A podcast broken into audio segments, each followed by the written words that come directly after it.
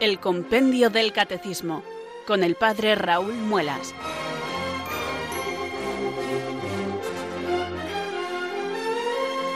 Muy buenas tardes, queridos oyentes de Radio María. Son las 4, las 3 en Canarias. Aquí comienza una nueva edición del programa El Compendio del Catecismo de la Iglesia Católica.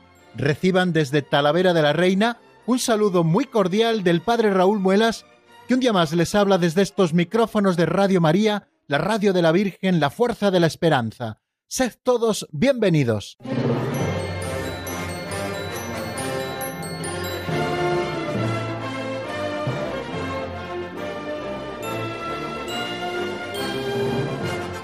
Comenzamos una nueva semana de trabajo, queridos oyentes, con el compendio del catecismo en la mano porque es nuestro libro de texto. Ya saben que nuestro programa se titula así, Compendio del Catecismo de la Iglesia Católica, porque a lo que nos dedicamos en esta hora de radio, en esta franja que va entre las 3 y las 4 en Canarias o entre las 4 y las 5 en la península, a lo que nos dedicamos es a estudiar la doctrina católica contenida en este instrumento precioso que nos regaló en el año 2005 el Papa Benedicto XVI y que resume preciosamente y además con toda autoridad, con la autoridad que le da el estar promulgado por la suprema autoridad de la Iglesia, bueno, pues resume, como les digo, el Catecismo Mayor de la Iglesia.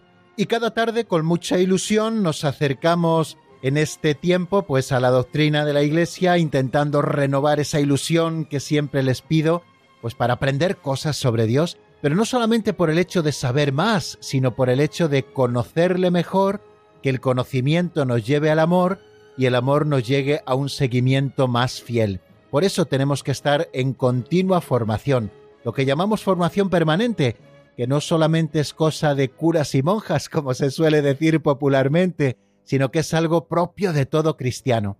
Por eso en Radio María no cesamos de estudiar el catecismo de la Iglesia, por las mañanas, todas las mañanas, estudiamos el Catecismo Mayor de la Iglesia, el que le llamamos así, el Catecismo de la Iglesia Católica.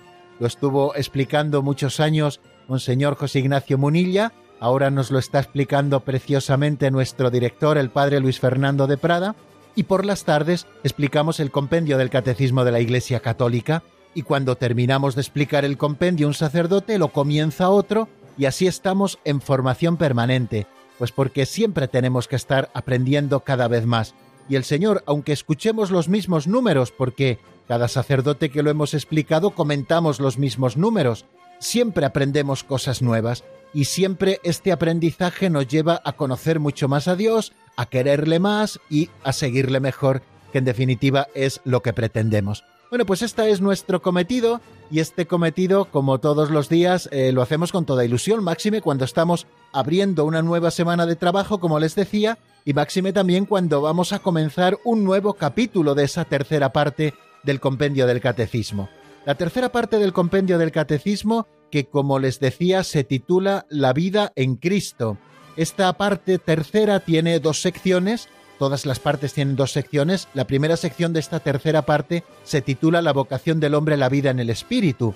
Hemos estado estudiando un primer capítulo que nos hablaba de la dignidad de la persona humana, el hombre entendido en su singularidad, cómo ha sido creado por Dios, de dónde le viene la dignidad, le viene la dignidad por su origen, porque hemos sido creados a imagen y semejanza de Dios, y también por su fin, que es la vocación a la bienaventuranza eterna. Luego estuvimos hablando de temas como la libertad, la moralidad de las pasiones, la conciencia moral, las virtudes, el pecado. Luego abrimos un capítulo segundo dedicado a la comunidad humana. Decíamos que el hombre ha sido creado también como un ser social y por lo tanto esa capacidad de ser un ser social genera también que nuestras relaciones tengan que estar marcadas por la moralidad, es decir, para que sean acciones buenas. Allí estuvimos estudiando la persona y la sociedad, la participación en la vida social, la justicia social. Este segundo capítulo está precisamente dedicado a lo que se conoce como doctrina social de la Iglesia o como se conoce también como moral social. Y hoy vamos a abrir pues un nuevo capítulo que nos habla de la salvación de Dios, la ley y la gracia.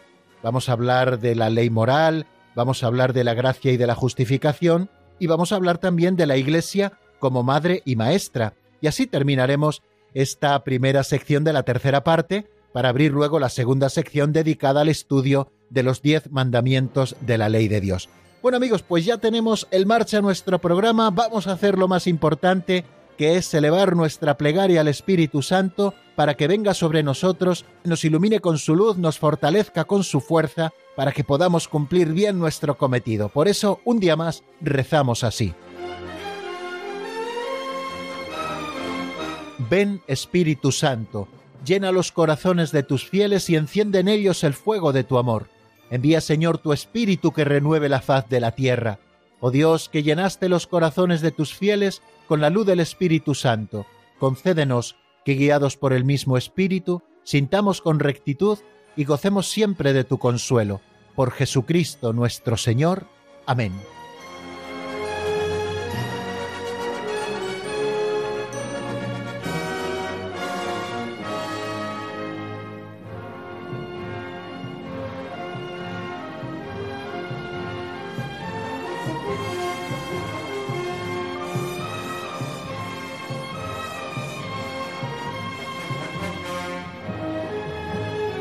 Antes de abordar el estudio de los números del compendio del catecismo, tanto el repaso de lo que vimos en nuestro último programa como el avance de doctrina que llamamos, nos entretenemos un ratito con una catequesis práctica o aperitivo catequético que titulamos Pinceladas de Sabiduría. Todos los días tomamos prestada una pincelada de un libro así titulado Pinceladas de Sabiduría, escrito hace muchos años, como les he comentado tantas veces, por don Justo López Melús, ya de feliz memoria, un sacerdote muy bueno que fue director espiritual del Seminario Mayor de Toledo y que pasó los últimos años de su vida en México, en Querétaro, en un santuario de reparación que allí llevan los operarios diocesanos del Corazón de Jesús, y que escribió este libro hace 30 años, pero que a nosotros nos está viniendo de perlas porque esas pinceladitas nos dan pie para hacer reflexiones y poder aplicar la doctrina que vamos conociendo a nuestra vida concreta. Es nuestra pequeña aportación a esa tarea que tenemos que hacer siempre de con prudencia saber aplicar los principios de la doctrina de la Iglesia a nuestra vida concreta y a cada una de las circunstancias. En la pincelada de hoy se titula Los clavos y el martillo. Vamos a escucharla en la voz de Alberto.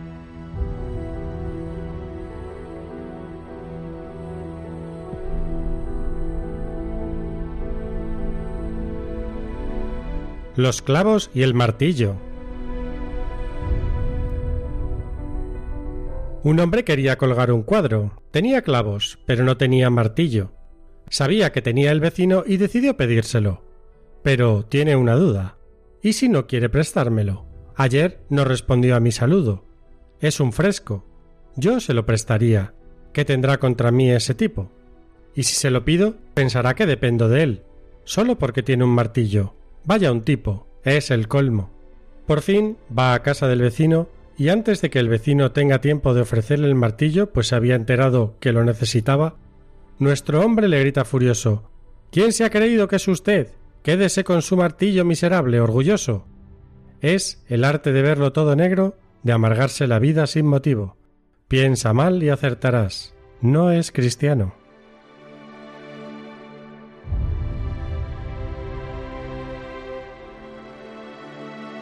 Qué pincelada tan interesante y tan práctica, queridos amigos, porque a veces nos hacemos unos líos mentales por nuestros prejuicios y por pensar sin tener razones y por juzgar sin tener los elementos de juicio. El Señor nos dice en el Evangelio que no juzguéis y no seréis juzgados. ¿Y por qué no tenemos que juzgar? En primer lugar, porque el juicio le pertenece a Dios. Y en segundo lugar, porque si nosotros juzgamos y nunca tenemos los elementos de juicio en la mano, siempre nos estaremos equivocando. Por eso no tenemos que adelantarnos con el juicio y sobre todo con el juicio negativo, que todo lo ve negro y que nos hace pensar mal de los demás. Yo creo que es muy ilustrativa esta pincelada que acabamos de escuchar, donde se nos pone el ejemplo de aquel vecino que tenía que clavar unos clavos, necesitaba martillo y no lo tenía, pero sabía que su vecino sí lo tenía. Cuando decide ir a pedírselo, empieza a pensar, bueno, ¿y qué va a pensar mi vecino? Si a lo mejor es un estirado, si a lo mejor piensa que dependo de él, si el otro día no me saludó, pues a lo mejor no le saludó porque ni siquiera le vio.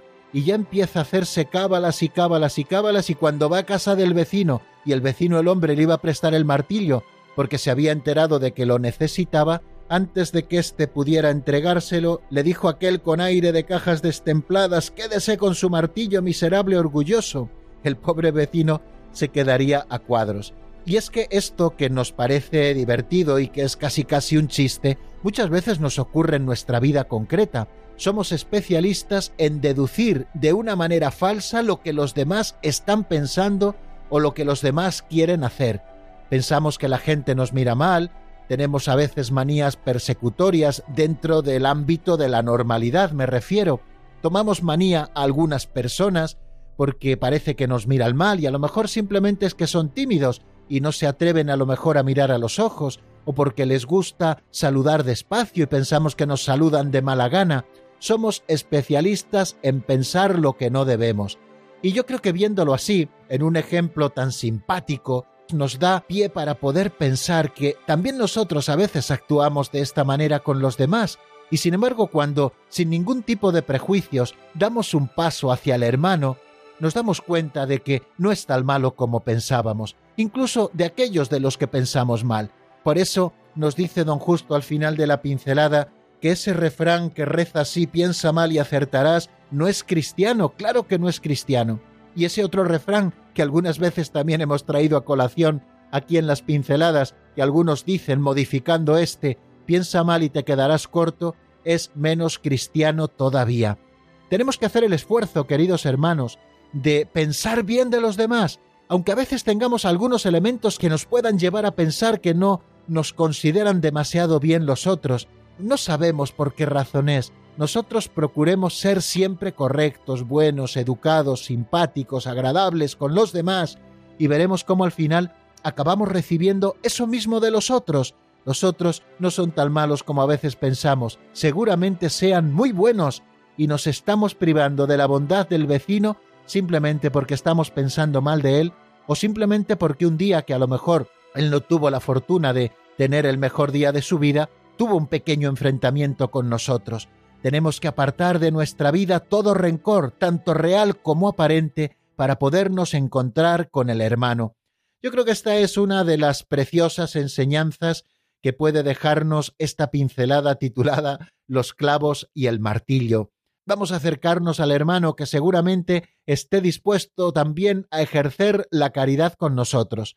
Y esto que lo digo en el ámbito quizá del propio vecindario, podemos aplicarlo también a nuestras comunidades cristianas.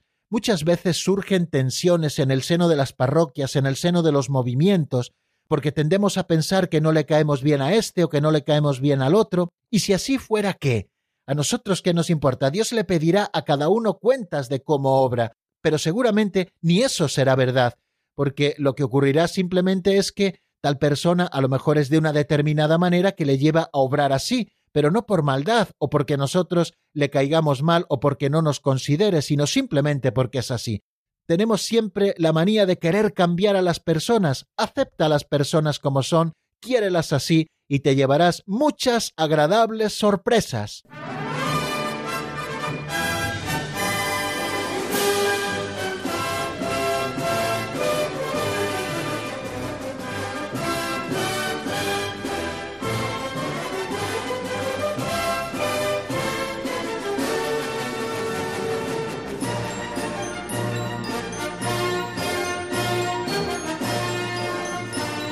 Cuando son las cuatro y cuarto de la tarde, queridos amigos, eh, aprovecho para saludar a los oyentes que se han ido incorporando en los últimos minutos a nuestra sintonía, recordarles que estamos en Radio María, que este programa es el compendio del Catecismo de la Iglesia Católica y que estaremos juntos, si Dios no lo remedia, hasta las cinco menos cinco en la península, una hora menos en el archipiélago canario.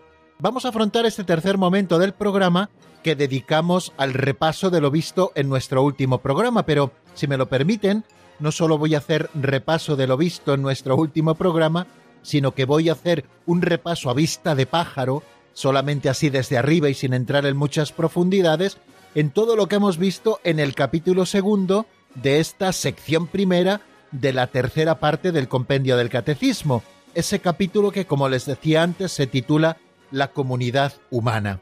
Bueno, en este capítulo segundo, la comunidad humana, donde hablamos de la dimensión social del hombre y también de las relaciones morales que genera el ser seres sociales creados así por Dios, bueno, pues eh, hemos estudiado títulos como La persona y la sociedad. Y en este epígrafe encontrábamos cuatro preguntas. ¿En qué consiste la dimensión social del hombre?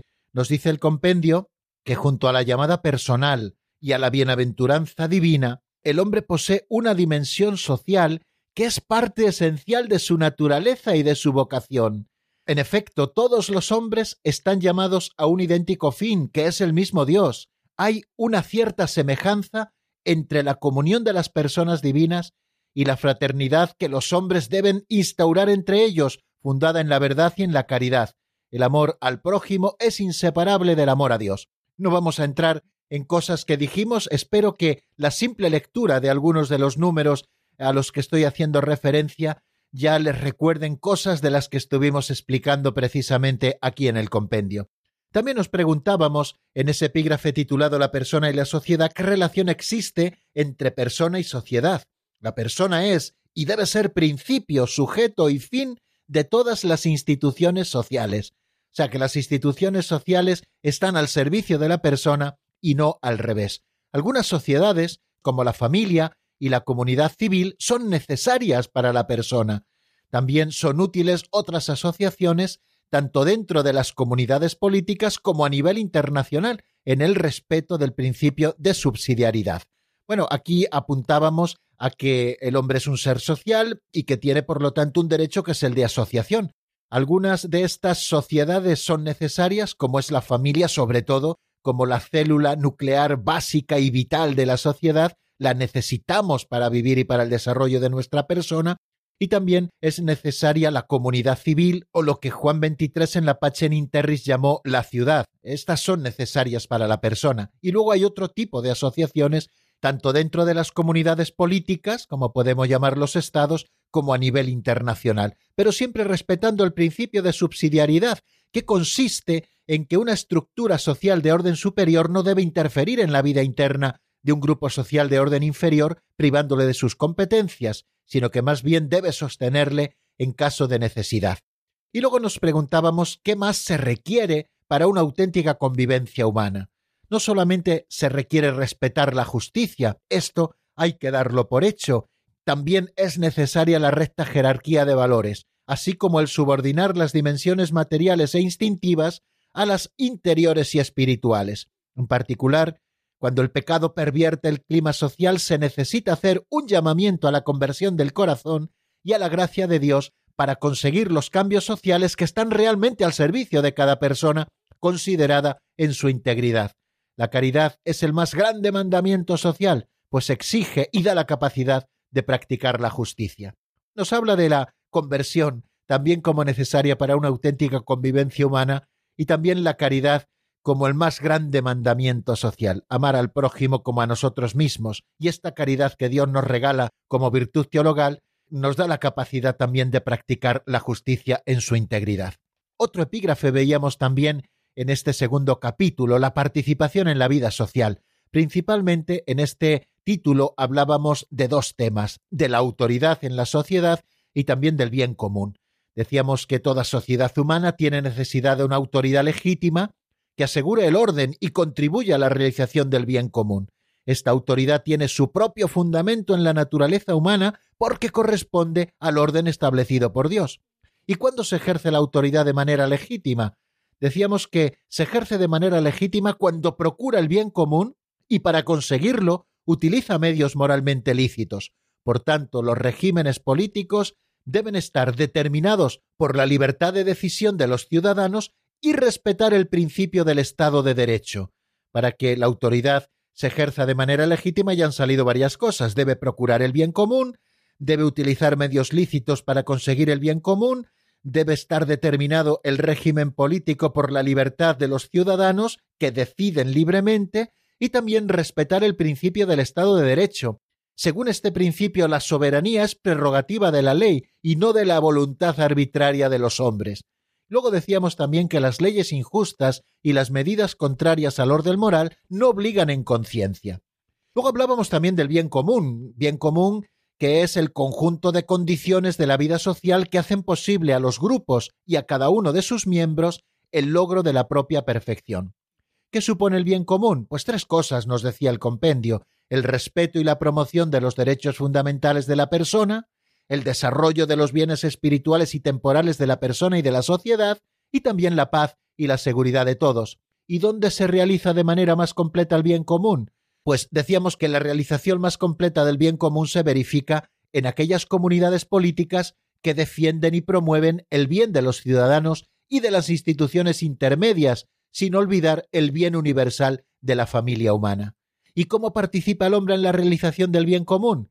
Decíamos también con el compendio del catecismo que todo hombre, según el lugar que ocupa y el papel que desempeña, participa en la realización del bien común, primero respetando las leyes justas y haciéndose cargo de los sectores en los que tiene responsabilidad personal, como son el cuidado de la propia familia y también el compromiso en el propio trabajo, cuidando de la propia familia y comprometiéndose y siendo responsable con su propio trabajo, estamos colaborando al bien común. Y por otra parte, también nos anima el compendio del catecismo, como hace siempre la doctrina social de la Iglesia, a tomar parte activa en la vida pública, en la medida en que nos sea posible. No dejemos las instituciones y las asociaciones en manos de otros. Vamos los cristianos a comprometernos también en la vida pública para hacer que mejore la vida pública. Y luego estuvimos hablando también de la justicia social. Este es el último epígrafe al que estuvimos dedicados casi por completo en el último programa. ¿Cómo asegura la sociedad la justicia social? Decía el compendio que la asegura cuando respeta la dignidad y los derechos de la persona, que es la finalidad propia de la misma sociedad. Esta, además, la sociedad procura alcanzar la justicia social vinculada al bien común y al ejercicio de la autoridad cuando garantiza las condiciones que permiten a las asociaciones y a los individuos conseguir aquello que les corresponde por derecho. ¿En qué se fundamenta la igualdad entre los hombres? Decíamos que existe igualdad entre todos los hombres, pero también existen diferencias. ¿En qué se fundamenta la igualdad? Pues todos los hombres gozan de igual dignidad y derechos fundamentales, en cuanto que creados a imagen del único Dios y dotados de una misma alma racional, tienen la misma naturaleza y origen y están llamados en Cristo, único Salvador, a la bienaventuranza divina. O sea que, queridos amigos, todos somos iguales, independientemente de cuáles sean nuestras circunstancias, tenemos una común dignidad y unos comunes derechos fundamentales, porque hemos sido creados a imagen y semejanza de Dios, tenemos un alma racional, tenemos una misma naturaleza, un mismo origen en Dios y estamos llamados también en Cristo a la eterna bienaventuranza. Entonces, luego hablábamos de la desigualdad, cómo hay que juzgar el hecho de la desigualdad entre los hombres. Hemos dicho que hay una igualdad entre los hombres, pero también constatamos que hay desigualdades, y nos habla de dos tipos de desigualdades el compendio del catecismo. Nos dice que existen desigualdades económicas y sociales inicuas que afectan a millones de seres humanos que están en total contraste con el Evangelio y que son contrarias a la justicia, a la dignidad de las personas y a la paz. Contra esas desigualdades tenemos que luchar, porque son inicuas y además van contra el plan de Dios y son contrarias a la justicia, a la dignidad de las personas y también a la paz. Nos estamos refiriendo al hambre en el mundo, nos estamos refiriendo a aquellas personas a las que no se les respetan sus derechos fundamentales, etc.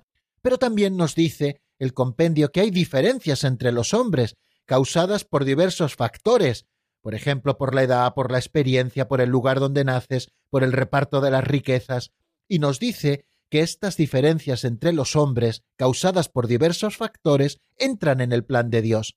En efecto, dice, Dios quiere que cada uno reciba de los demás lo que necesita, y que quienes disponen de talentos particulares los compartan con los demás. Estas diferencias alientan y con frecuencia obligan a las personas a la magnanimidad, la benevolencia y la solidaridad, e incitan a las culturas a enriquecerse unas a otras. Y luego, por último, nos preguntábamos cómo se expresa la solidaridad humana. Decíamos que la solidaridad que emana de la fraternidad humana y cristiana se expresa ante todo en la justa distribución de los bienes, primero, en la equitativa remuneración del trabajo, segundo, y en el esfuerzo en favor de un orden social más justo. Así se expresa la solidaridad, que también se llama amistad social. Se expresa así en la justa distribución de los bienes, en la equitativa remuneración del trabajo y en el esfuerzo en favor de un orden social más justo. La virtud de la solidaridad, termina diciendo el compendio del catecismo, se realiza también en la comunicación de los bienes espirituales de la fe, aún más importantes que los materiales. Bueno, pues, queridos amigos, eh, esto es más o menos el contenido, así muy a vista de pájaro y muy deprisa, de este capítulo segundo que terminábamos el pasado viernes. Como ahora no estamos atendiendo las llamadas en directo de ustedes, queridos oyentes, por limitaciones propias del estado que estamos viviendo en nuestro país, pues no escuchamos sus preguntas, pero es verdad que ha llegado alguna pregunta que me pasaban el otro día de Radio María y que les dije que algo diría hoy a propósito del mismo. El otro día hablé en algún momento, sobre todo cuando nos referíamos a qué supone el bien común y hablábamos de esa tercera cosa de la que nos habla el compendio, que es la paz y la seguridad de todos. Bueno, pues creo que en ese momento, no recuerdo bien ahora exactamente, porque han pasado varios días, hablaba también del derecho a la legítima defensa, según la cual uno puede defenderse, tiene el derecho de defenderse cuando es agredido. Y una persona preguntaba si el Señor en el Evangelio dice que tenemos que poner la otra mejilla, ¿cómo es que existe el derecho de defensa? Bueno, son dos cosas totalmente diferentes, por supuesto. Sí, relacionadas entre sí, por supuesto, como todas las cosas del Evangelio, pero que son compatibles. Vamos a ver, eh, cuando Jesucristo nos dice de poner la otra mejilla, lo hace en el Sermón de la Montaña, cuando nos está llamando a la máxima generosidad. Si te abofetean en un lado del rostro, ofrece el otro lado del rostro. Si te piden que camines una milla, camina dos millas. Si te piden la capa, dale también la túnica. Al que te pide, dale, y al que te pida prestado, no lo rehuyas. El Señor está llamando con estas palabras a la máxima generosidad. Cuando se refiere a lo de la bofetada poner la otra mejilla, se está refiriendo al Señor a que no tenemos que devolver el mal con mal. Eso es una cosa muy clara sino que tenemos que ser pacientes y generosos, y aquel que nos está provocando no entrar a la provocación, sino saber ser manso y humildes de corazón. Otra cosa es el derecho a la legítima defensa.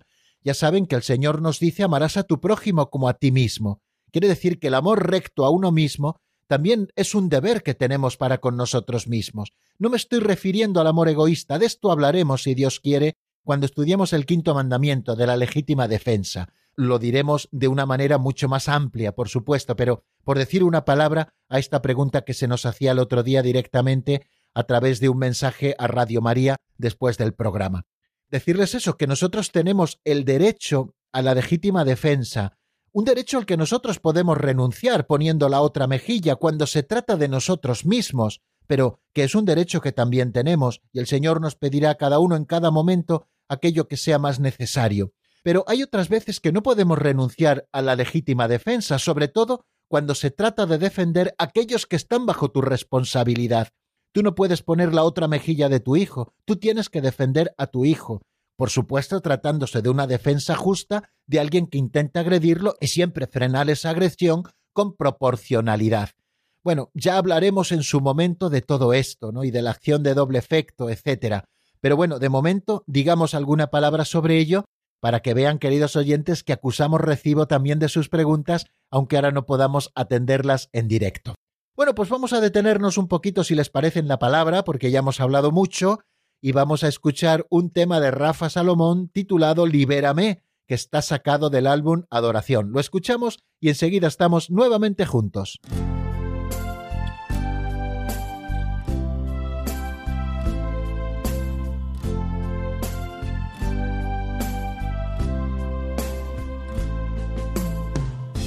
Hay tantas cadenas que necesito romper.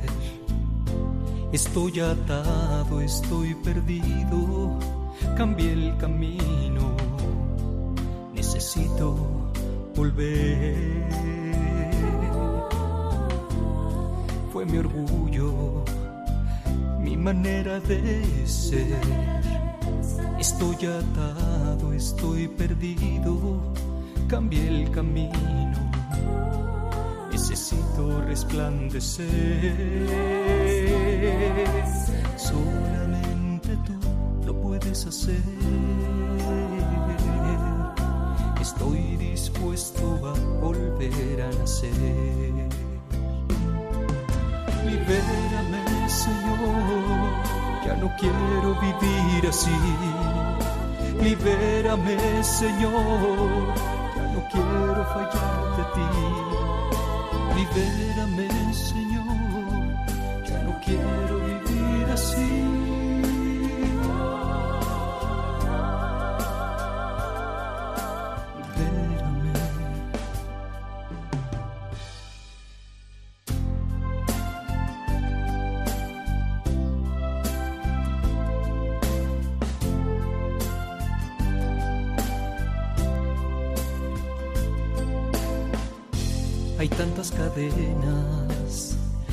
necesito romper. Estoy atado, estoy perdido, cambié el camino. Necesito volver. Fue mi orgullo, mi manera de ser. Estoy atado, estoy perdido cambié el camino. Resplandecer. Solamente tú lo puedes hacer. Estoy dispuesto a volver a nacer. Libérame, Señor. Ya no quiero vivir así. Libérame, Señor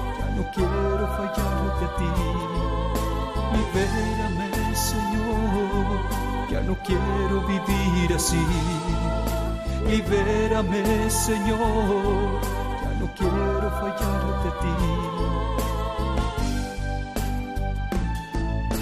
Libérame, Señor, ya no quiero vivir así.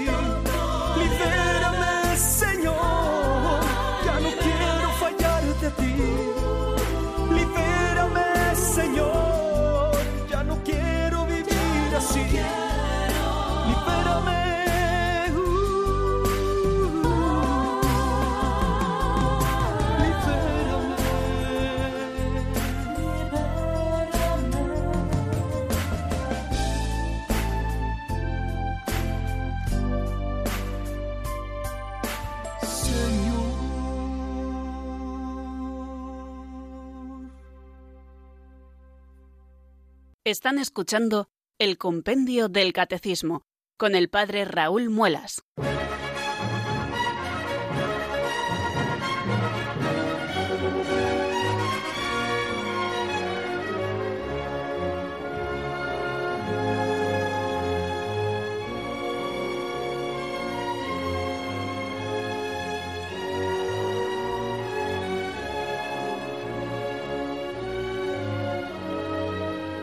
Cuando son las 4 y 34 de la tarde, queridos amigos, vamos a comenzar el capítulo tercero de la sección primera de la tercera parte del Catecismo.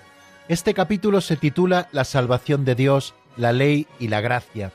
Y en este capítulo encontramos tres epígrafes. El primero nos habla de la ley moral.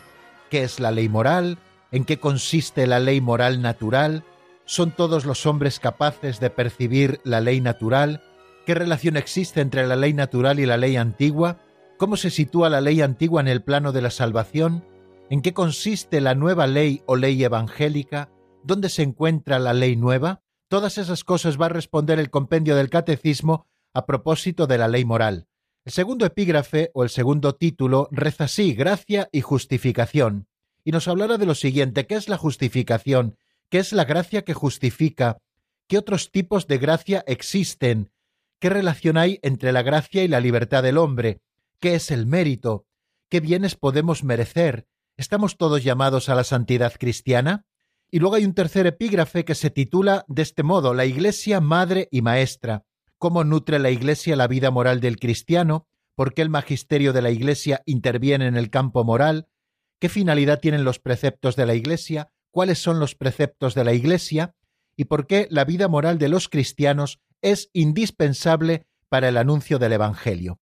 Bueno, pues todas estas cosas vamos a ver si Dios quiere a lo largo de toda esta semana y parte de la semana que viene, por lo menos, a propósito de este capítulo tercero, la salvación de Dios, la ley y la gracia.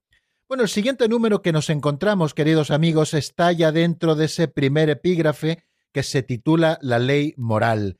Y se pregunta el 415, que es el siguiente número que nos encontramos, ¿qué es la ley moral? Vamos a ver cuál es la definición que nos da el compendio del catecismo a propósito de esta pregunta, ¿qué es la ley moral? Lo escuchamos como siempre en la voz de Marta Jara.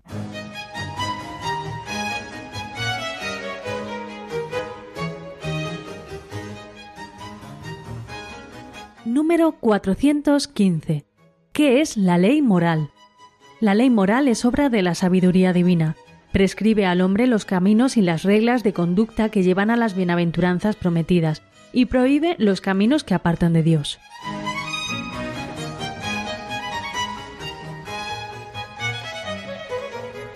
Bien, hemos visto, queridos amigos, en los capítulos precedentes que el hombre creado a imagen y semejanza de Dios tiene una vocación fantástica que es la bienaventuranza eterna. El hombre está llamado a la bienaventuranza eterna que se consigue por el camino de las bienaventuranzas que Cristo nos expresa en el Sermón de la Montaña. Pero también nos encontramos con otra realidad, que el hombre está herido por el pecado y que por lo tanto necesita la salvación de Dios. La ayuda divina le viene en Cristo por la ley que lo dirige y en la gracia que lo sostiene. Por eso estudiaremos la ley que nos dirige, la ley moral, y también la gracia que nos sostiene y que nos da la justificación. Dice la carta a los filipenses en el capítulo segundo, Trabajad con temor y temblor por vuestra salvación, pues Dios es quien obra en vosotros el querer y el obrar como bien le parece. Bueno, teniendo esto como presupuesto, podemos ahora repetir la definición que nos ha dado el compendio del catecismo a propósito de esa pregunta 415, que es la ley moral. Nos ha dicho lo siguiente, como hemos escuchado en la voz de Marta, la ley moral es obra de la sabiduría divina. Prescribe al hombre los caminos y las reglas de conducta que llevan a la bienaventuranza prometida y prohíbe los caminos que apartan de Dios. Por lo tanto, en primer lugar nos está diciendo de quién es obra la ley moral, quién ha puesto la ley moral. Nos dice que es obra de la sabiduría divina.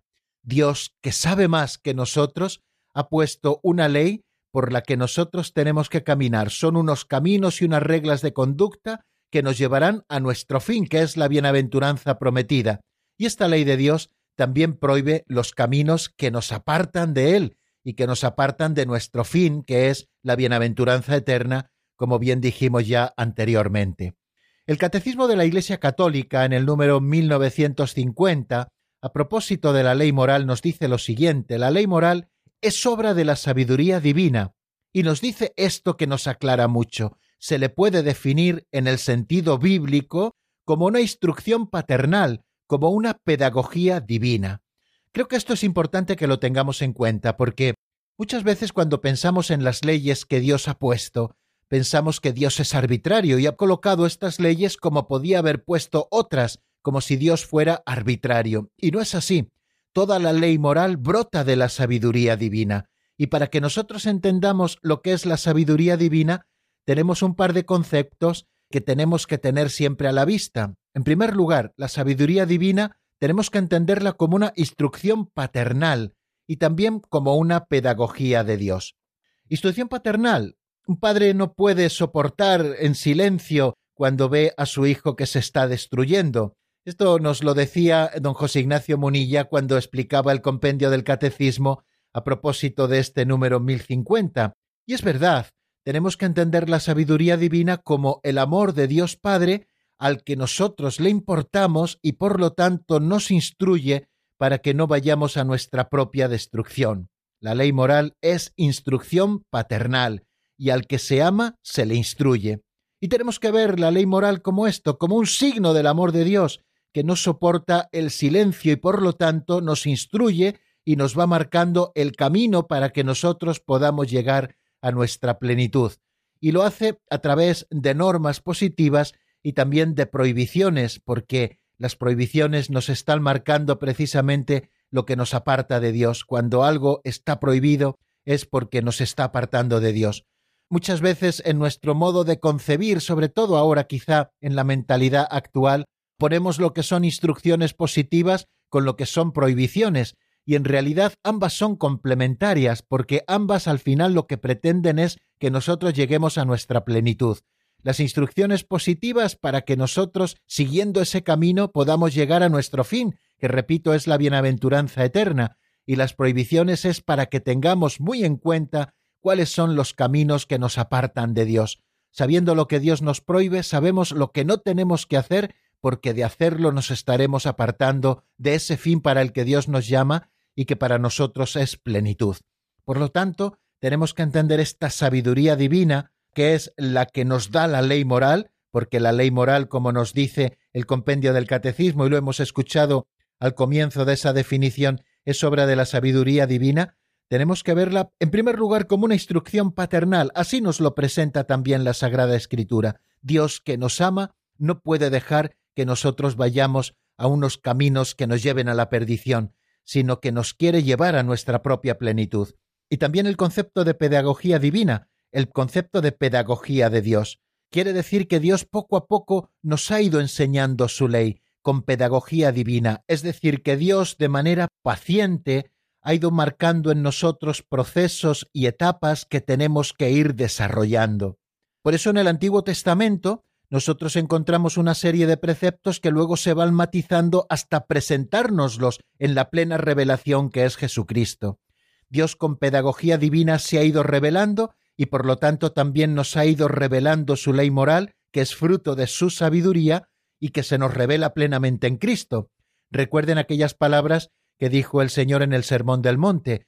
No creáis que he venido a abolir la ley y los profetas, no he venido a abolir, sino a dar plenitud. Y la plenitud precisamente nos la revela en Cristo, y la plenitud reside en la caridad. Pero esa pedagogía que Dios ha ido haciendo a lo largo de la historia, también la aplica con cada uno de nosotros. Nos va enseñando poquito a poco cómo tenemos que obrar bien, de manera que no retrocedamos, sino que vayamos avanzando hacia la perfección de la ley. De manera que esta ley moral, que sobra de la sabiduría divina, prescribe al hombre los caminos, es decir, las reglas de conducta que nos llevan a la bienaventuranza prometida, y a la vez proscribe los caminos del mal que apartan de Dios y de su amor. Es a la vez firme en sus preceptos y amable en sus promesas. Quizá mirando al Catecismo Mayor de la Iglesia comprendemos mucho mejor, porque está quizá un poquito más desarrollado, lo que nos quiere decir ese número 415. La ley moral es obra de la sabiduría divina, tenemos que tener a la vista esos dos conceptos de instrucción paternal y de pedagogía de Dios que poquito a poco nos va llevando a la plenitud y también tener a la vista que la ley moral está prescribiendo al hombre los caminos y las reglas de conducta que nos llevan a la bienaventuranza prometida, es decir, a nuestra plenitud, y que nos prohíbe los caminos que nos apartan de Dios. Es decir, que por una parte Dios enseña y por otra parte Dios proscribe los caminos del mal que nos apartan de Dios y que nos apartan también de su amor. Y esta ley moral es firme en sus preceptos y amable en sus promesas. Cuando hablamos de firmeza de la ley moral, es que tenemos que considerarla así. La ley moral no admite rebaja, queridos amigos, no podemos bajar el listón, sino que tenemos que mantenernos firmes en los preceptos que Dios nos ha marcado.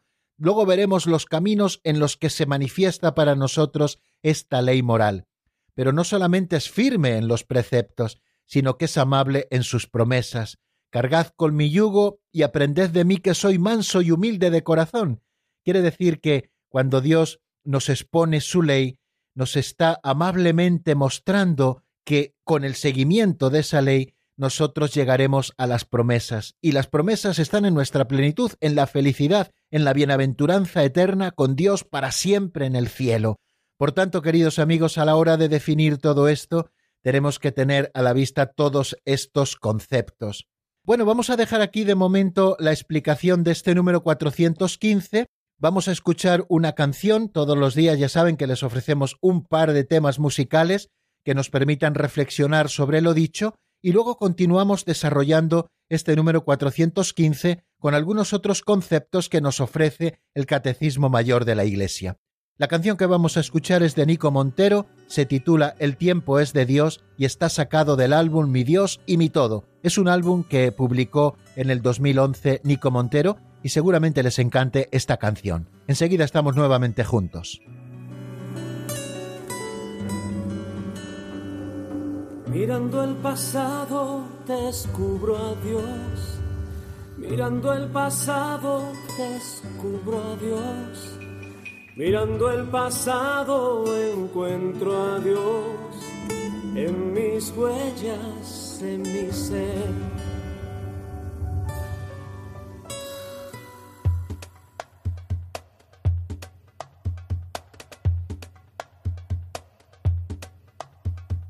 Mirando el presente descubro a Dios. Mirando el presente descubro a Dios. Mirando el presente encuentro a Dios en mis pasos, en mi amén. Mirando el futuro descubro a Dios. Mirando el futuro descubro a Dios. Mirando el futuro encuentro a Dios en mis retos, en mi fe. Mirando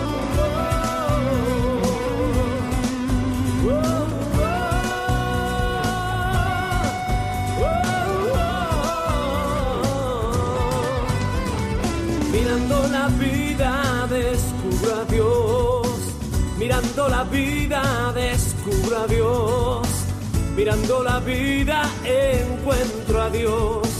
En mis logros y fracasos. Mirando la muerte descubro a Dios, mirando la muerte descubro a Dios, mirando la muerte encuentro a Dios. En mi nada, en mi vacío. Mirando el pasado, mirando el presente, mirando el futuro, mirando la muerte, mirando la vida, te encuentro, Señor, te descubro en todo ello, mi Señor, mi Señor.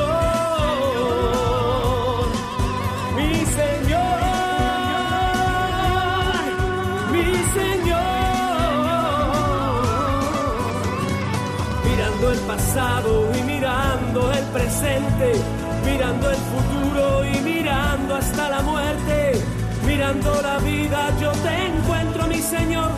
En cada huella de mis pasos te descubro, Señor mío. Tú me llevas en la palma de tu mano. El tiempo es de Dios.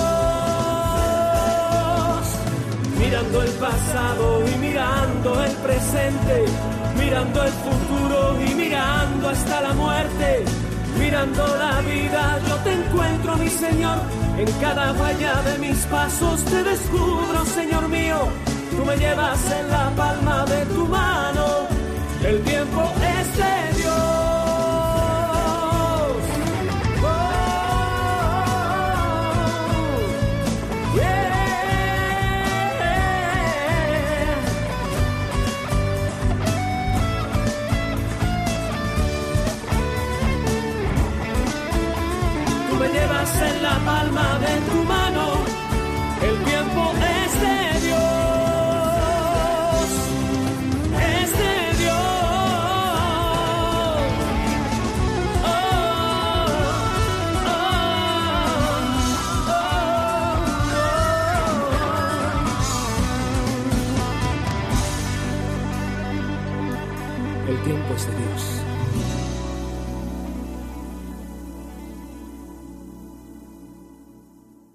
Están escuchando el Compendio del Catecismo con el Padre Raúl Muelas.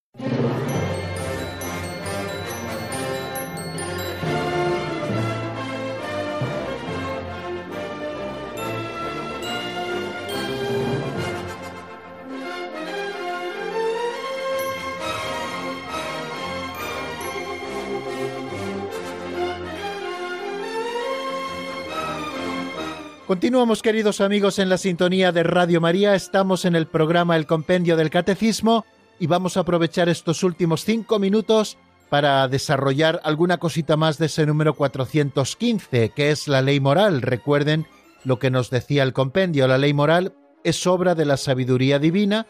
Aquí teníamos a la vista dos conceptos, el de instrucción paternal y el de pedagogía divina, que prescribe al hombre los caminos y las reglas de conducta que llevan a la bienaventuranza prometida y prohíbe los caminos que apartan de Dios. Esto es la ley moral. Pero para que podamos ir completando un poquito el concepto, tenemos que acercarnos también a cómo se define la ley, qué es la ley. Estamos hablando de la ley moral, la palabra moral califica a ley, estamos hablando de una ley concreta.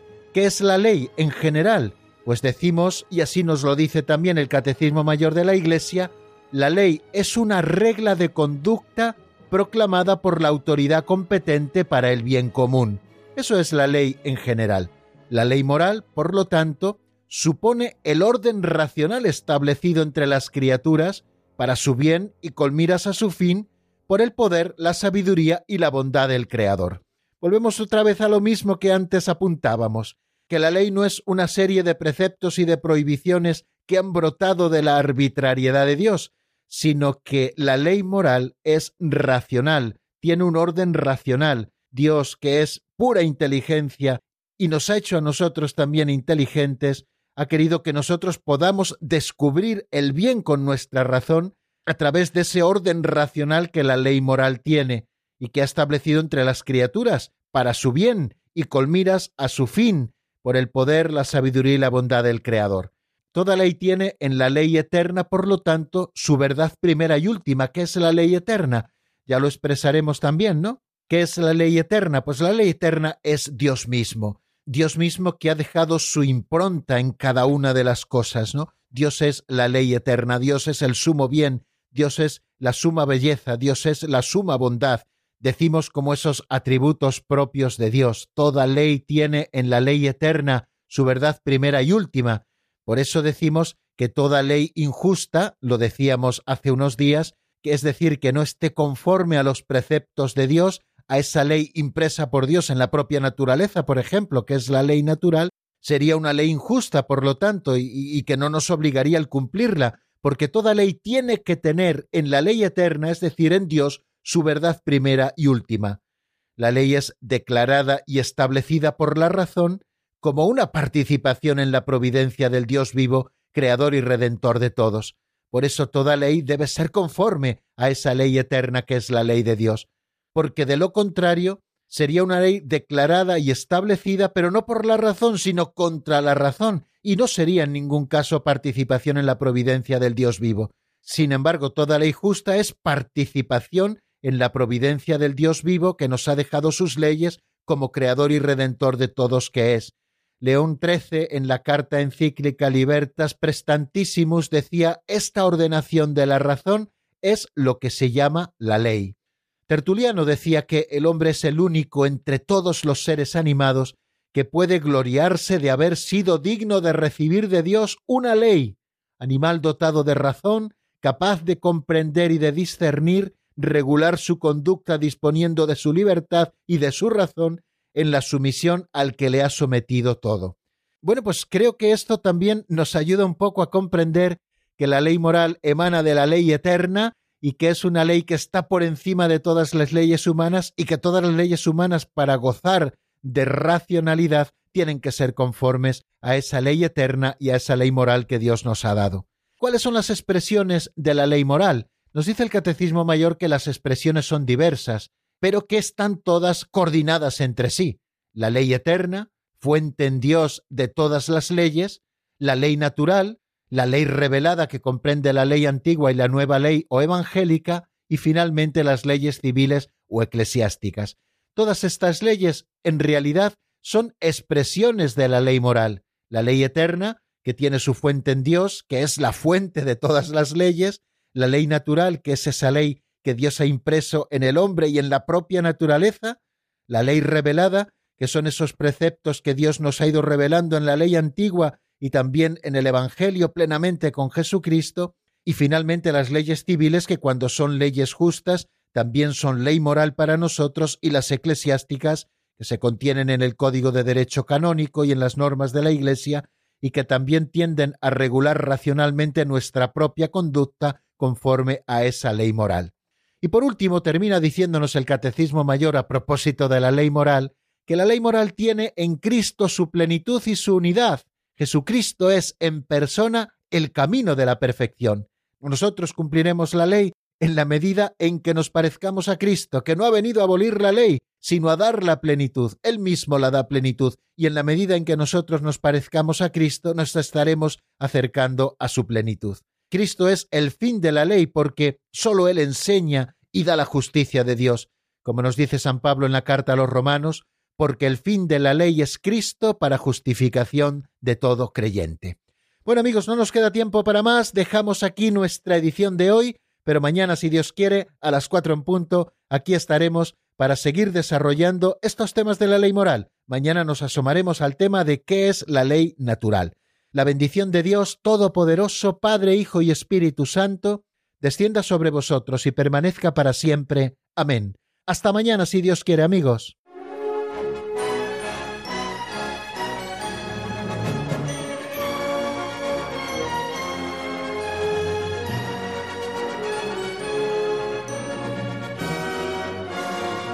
El Compendio del Catecismo con el Padre Raúl Muelas.